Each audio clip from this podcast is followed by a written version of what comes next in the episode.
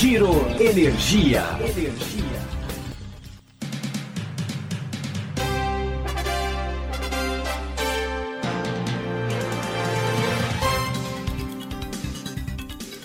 Olá, esse é o Gira Energia, o podcast sobre o setor de energia, patrocinado e desenvolvido pela Econ Energia. Eu sou o Roberto Rockman, jornalista que cobre esse setor há duas décadas. Nesse episódio, a gente vai tratar um pouquinho de como é que está o mercado no início de junho. É um ano com estresse, é um ano com crise hídrica, com reservatórios baixos. O que, que as comercializadoras estão buscando fazer para os clientes, para eles rentabilizarem as operações e para eles reduzirem o custo da energia. De outro lado, a gente também vai ver qual o efeito do PLD horário que está em vigor desde 1 de janeiro. Ele está passando por um teste de fogo e sendo bem aprovado. Para conversar sobre esse tema, a gente conversou com dois especialistas da área. Ouço o que cada um deles tem a dizer.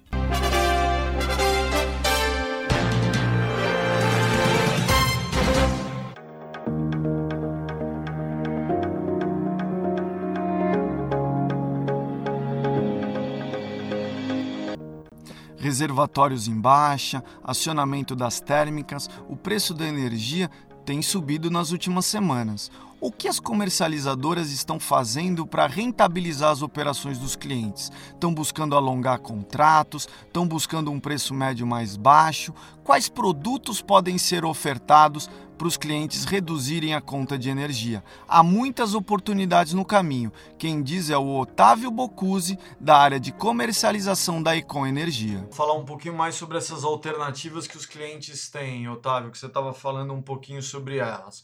Qual, qual, o que, que vocês estão buscando aí ver? Vocês estão primeiro olhando esses contratos para ver, por exemplo, o cliente tem 20% descontratado no segundo semestre desse ano, 30% em 2022, é, 40% em 2026. Vocês estão buscando casar esses contratos? Como que é para explicar um pouquinho mais para o cliente? O que, que vocês estão buscando fazer dessa análise aí? Olha, Rock, né? na verdade, assim, o que a gente tem que fazer é, primeiro, ter um relacionamento muito próximo com o cliente para entender a realidade dele. Às vezes, né, esses 20% que você falou é, pode representar uma incerteza de produção. Se essa, se essa porcentagem representa essa incerteza de produção, meu, então vamos segurar um pouco, vamos avaliar e aí a gente é, trabalha junto. Não, é algo firme, é realmente uma necessidade que eu tenho. Aí a gente recomenda, né, se cliente entrar em contato com seus principais é, parceiros comerciais, né? E a gente tem feito muito isso na Ecom para entender essas, essas exposições, né? Então, esses números hipotéticos que você me falou, geralmente os clientes não acabam abrindo logo de cara para a gente, né? Então, uhum. a gente tem que ter uma relação de confiança e aí desenhar essas operações, ou de alongamento de contrato, ou às vezes a gente é, desenhar é, ele está sobrecontratado num ano à frente e não está contratado nesse ano, então a gente compra um período e vende outro para ele, ou até mesmo se ele é um cliente, por exemplo, que ele tem é, energia em vários submercados, às vezes ele pode trabalhar com submercados também. Então, ah, ele, por exemplo, precisa comprar no Nordeste, mas ele tem uma sobra de energia no Sudeste, porque uma planta do Nordeste dele abriu e expandiu produção, enquanto a do Sudeste ele acabou tendo que remanejar e, enfim, vai ter uma carga diferente. A gente consegue desenhar essas operações para ele não ficar exposto também às variações de submercado e tentar rentabilizar o portfólio dele, né? Agora, para os clientes que estão sobrecontratados, a gente tem visto uma janela interessante, né? Sempre é interessante olhar essa questão do preço médio, porque se ele tem um preço médio de 170, 180, 190, 200 reais, e ele consegue fazer, por exemplo, uma venda hoje a mercado 230, 250, meu, é um, uma rentabilidade na veia, né? Que você vai conseguir e aí, né, cotar e, e contar com, a, com, o apoio de uma casa é, robusta e que tenha capacidade para é, atender né, todas essas operações como a Econ, né? Me fala uma coisa, você estava falando sobre uma alternativa, por exemplo, alongamento do prazo. Se alongamento do prazo é, por exemplo, se ele está muito exposto nesse ano, vocês buscam ver se vocês conseguem, por exemplo, contratos a partir de 2023, 2024, se a produção dele permitir, é isso?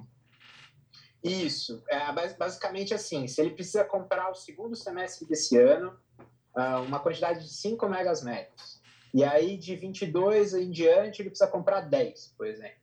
A gente tenta costurar uma operação aonde o preço, por exemplo, por ano, ele seria uma escadinha, uhum. né? Uhum. Uh, então, começaria mais caro esse ano, sei lá, 460, uhum. que é, infelizmente, a, a realidade do preço de mercado hoje. E aí depois vai 260 e por aí vai essa curva para baixo.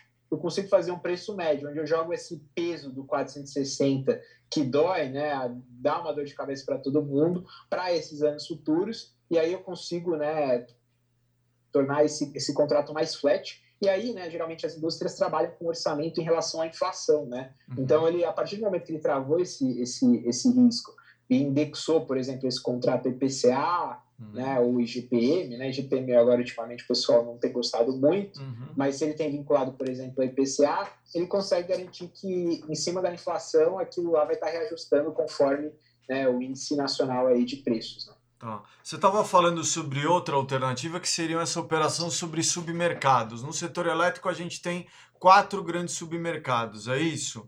E isso só isso. funciona para quem tem, por exemplo, empresa uma, por exemplo, pode ter uma unidade no Nordeste, uma unidade na região Sul, outra unidade no Sudeste? Isso mesmo, exatamente. Exatamente isso. É, o cliente ele também pode querer apostar, né? Ele pode querer comprar, por exemplo, no Nordeste e registrar na fábrica dele do Sul. Mas uhum. isso é algo bem, bem, bem atípico. O que uhum. geralmente os clientes têm feito uhum. é justamente isso. Eles olham é, onde eles têm as cargas e qual é a projeção de consumo para cada carga e eles realizam essas, essas contratações. Mas a gente tem acompanhado, né? Acho que até o podcast mencionou bastante, né? Nos últimos anos, aí, nos últimos meses essa incerteza de produção, né? Então a gente tem os preços da commodities variando muito, né? No, uhum. no, no mundo global, a gente tem é, própria incerteza, né? O risco Brasil, algumas empresas investindo pesado, né? Aproveitando essa fase, como é, por exemplo empresas de papel e celulose. Agora a gente tem empresas que estão vendendo portfólio. Recentemente a gente viu aí cimenteiras, né? Colocando suas produções à venda. É, são características de cada mercado, então é muito importante né, falar que é, a nossa área de atendimento a clientes tem entendido a realidade de cada setor industrial, né? Então a gente tem setores que estão com um aumento de consumo, a gente tem setores que estão com uma redução de consumo uhum. e com isso tentar costurar essas necessidades. Né? Essa que é a grande vantagem de você ser uma comercializadora independente com tanto histórico como a Econ e conhecer tantas empresas como a Econ. Né? Então a gente acaba, até por conta também de ter uma carteira de geradores né, na, uhum. na, na, empresa, uhum. é, com a parte de serviço, encontrando oportunidade de um gerador vendendo um pouco mais barato, porque ele quer um pré-pagamento, e aí um consumidor que precisa comprar essa energia, e aí você consegue juntar, né? Você pré-paga de um lado e vende pelo outro, e consegue fazer uma operação abaixo de preço de mercado. É, e, e, aí esses joguinhos de submercado, ele também é muito importante, né? Praticamente, é, tirando as indústrias mais familiares, né? O que, ou que são indústrias mais é, mesmo no nosso território nacional, assim, né, bem brasileiras mesmo. Grande maioria das indústrias que têm qualquer tipo de, de apoio hoje tem, estão presentes em mais de um estado brasileiro e muitas vezes em mais de um submercado. Né? Tem clientes no sul e no nordeste, clientes no sudeste e no sul, onde são as cargas aí, alguns no norte também, né? lá em Manaus, onde a gente teve né, a Zona Franca, que também é uma zona muito importante para o nosso sistema. Então, todas essas zonas elas acabam sendo contempladas em algum momento e abrem espaço para esse tipo de operação. Tá. Me fala uma coisa, você estava falando sobre a questão das ofertas dos geradores, às vezes eles querem um pré-pagamento. Como é que tá essas ofertas dos geradores agora nesse momento, Otávio, com essa questão da crise hídrica? Vocês têm buscado, eh, isso tem alterado alguma parte das ofertas? Vocês têm buscado mais uma fonte do que outra?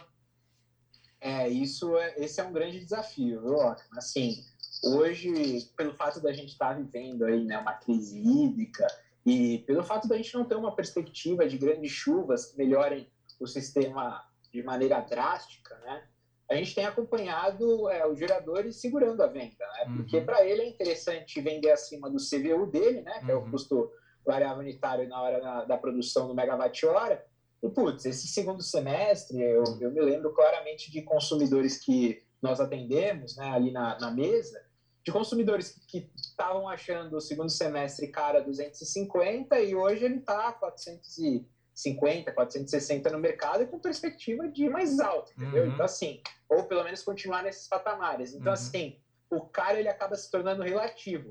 E alguns desses geradores também estão vendidos no regulado, então, de novo, né, sempre uma construção de portfólio.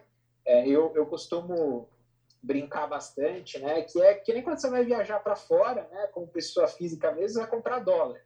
Se deixar para comprar tudo de uma vez só, você pode se dar muito, muito bem, ou você pode ter uma dor de cabeça, né? Então, é sempre essa estratégia de portfólio, comprando aos poucos, acompanhando, é muito importante, né? E, e, os geradores também têm feito isso. O mercado cada vez mais tem operado nessa estratégia, o que acaba mexendo na, na liquidez. Então, assim, hoje a gente tem é, geradores é, vendendo? Temos. Mas a gente até tem mais gerador comprando. Aí você fala, pô, mas por que isso? Por conta do GSF, né? O uhum. risco hidrológico tá complicado, né? Uhum. E os uhum. grandes geradores que tem aí, né, geração hidrelétrica, os caras estão já com medo de tomar exposição de GSF lá na frente, de eles novo? também estão comprando. Uhum. Então, assim, quem deveria estar tá vendendo está comprando, quem está precisando comprar precisa comprar também. Uhum. Então, é, é, essa dinâmica de mercado ela acaba sendo bem interessante. Né? Entendi. Ou seja, é sempre aquela questão que você está falando, o preço médio de energia é a mesma coisa do que quem investe, por exemplo, em ações. Tem que sempre ficar comprando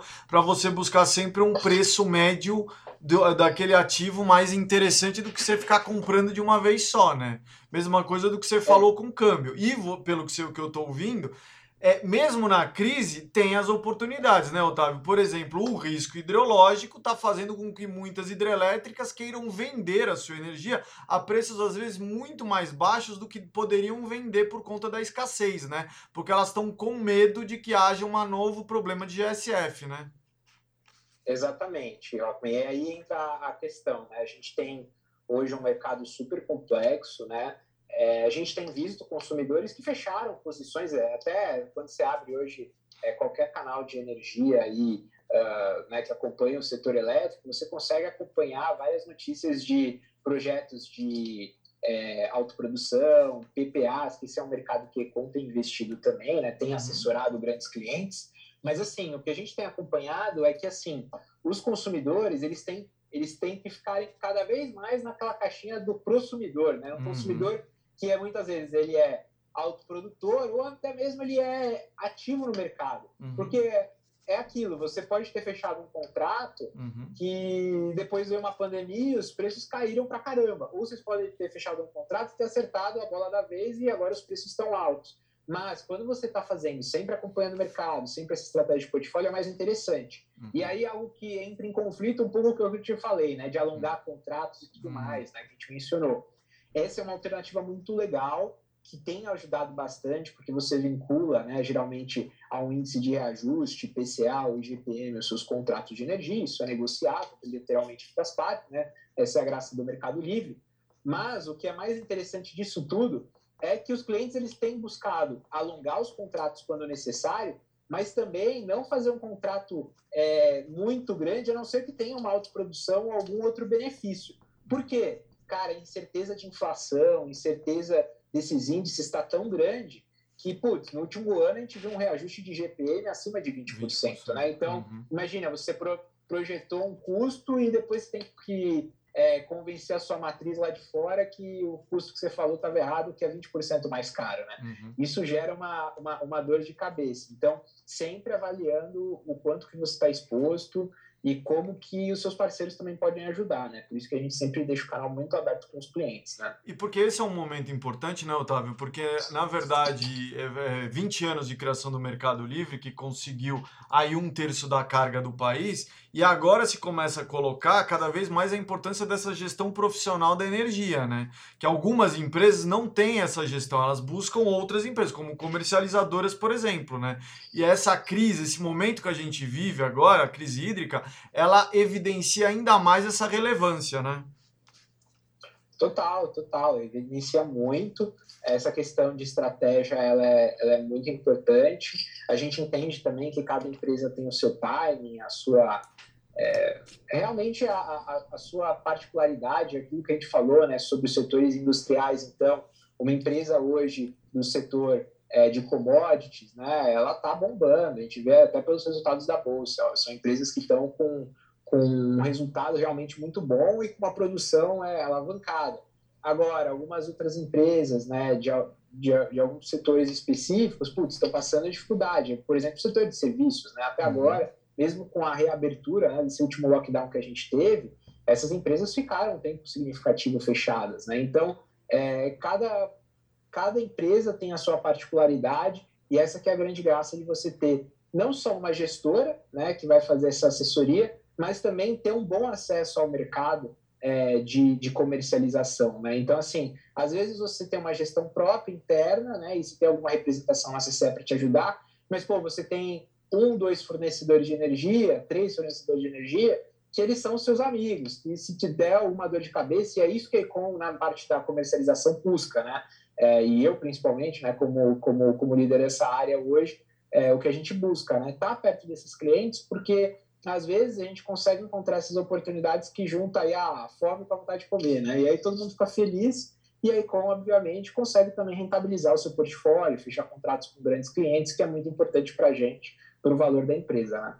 O PLD horário entrou em vigência em 1 de janeiro desse ano e agora tem passado por um teste de fogo com as condições atuais do mercado e tem sido muito bem sucedido. Quem explica é a Talita Porto, conselheira da CCE. Talita, como é que estão as coisas aí, é, transcorridos aí quase seis meses do início do PLD horário? O que, que vocês conseguiram perceber? Foi bem assimilado pelo mercado?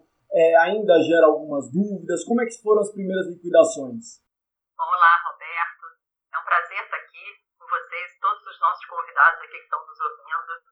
É, nós estamos aí há mais de quatro meses é, com a experiência do PLD horário vigindo oficialmente no mercado. E tudo que nós temos observado aqui na Câmara é que todo comportamento que tem sido é, observado durante esses é, meses está em linha com a tendência que a gente observou nos últimos dois meses da Operação Sombra. Realmente foi uma operação muito bem sucedida. O mercado está cada vez mais confiante e seguro aí em relação a esse novo modelo de precificação do, da energia. E, e, eu acho que importante também é que para a gente é, é, facilitar a vida do operador aí do mercado, das pessoas que operam no mercado, nós temos aí cumprido a nossa meta, que é publicar o PLD é, para cada hora do dia até as 20 horas do dia anterior. Então, isso é algo que nós temos é, buscado e cumprido. Assim, bem, bem de forma bem corrida, mas temos cumprido. Então, isso é, é muito interessante. Como foram as primeiras liquidações? É, nós tivemos a liquidação de janeiro, né, é, fevereiro é, e março. Foi, é, transcorreu tudo no, numa forma muito tranquila. Né? Nós, inclusive, nós tivemos assim, baixos é, índices de inadimplência. Isso é sinal que o, o, o agente ali, consumidor, ele está muito é, pouco exposto. O balanço dele energético compra e consumo, né? Tá, tudo que ele tem de portfólio de compra e, e o que ele consumiu está muito equilibrado.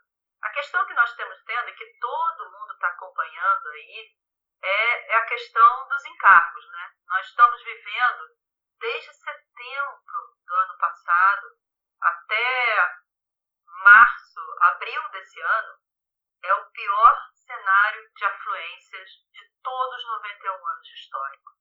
Então, isso é, teve lá, a partir de dezembro, é, o despacho fora da ordem de mérito, né? estamos despachando térmica fora do mérito, isso gera encargos. Então, mesmo aqueles agentes que estavam muito bem equilibrados na sua composição energética, no seu balanço energético, eles ficaram expostos ao encargo. Então, é, isso realmente é, cria uma, uma, questão assim de atenção é, que a gente tem acompanhado muito de perto, mas a liquidação da MCP transcorreu muito bem nesses três é, primeiros meses, já contabilizados e liquidados.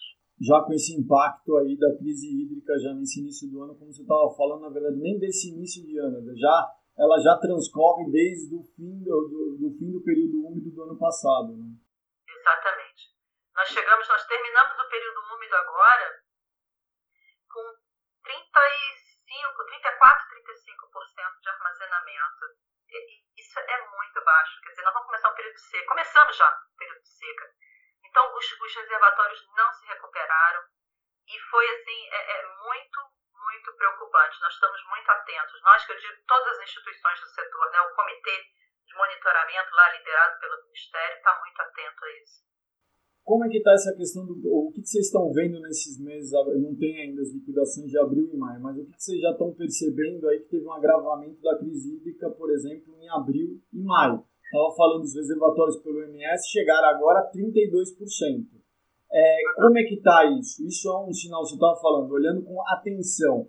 Questão de encargo, questão de posição, exposição dos agentes nos próximos meses. É, nós estamos olhando agora abril, né? Abril é o mês da, da, da, liquidação, mas já passamos aí pelo período de, de, de, divulgação das garantias, o aporte das garantias, então nós estamos acompanhando ali, principalmente em termos de segurança de mercado. E assim, não tem nada que nos é, chamou a atenção aos olhos. Então, a, apesar dos preços em abril terem sentido um, um aumento muito significativo em relação a 2020. Né? Mas já era esperado porque pelo mercado, porque passamos por um período úmido atípico, né, que não, não veio. Então o mercado já estava se preparando e já tinha uma expectativa de preço mais alto nessa época do ano, né, para abril agora. Ou seja, principalmente. o PLD horário está passando por um teste de fogo. A gente pode dizer isso ou não, Thalita? Eu acho que é, é, estamos todos passando por uma prova de fogo. Né? Eu acho que o operador do sistema, o, o, o operador do mercado, a CCE no caso, é, calculando o preço horário, né, contabilizando liquidação, aquela liquidação ali das diferenças. Então, eu acho que está todo mundo passando por uma prova de fogo. Vocês lançaram uma ferramenta para simulação, né? Foi uma demanda dos agentes, vocês buscaram ser proativos. Como foi essa criação dessa ferramenta? Essa ferramenta, ela, ela surgiu realmente da, da de uma demanda da, do mercado é, é normal, assim, que quando, quando nós é, lançamos é, uma nova, uma nova é, como é que eu vou dizer? O preço horário, ele, ele, ele, ele foi muito.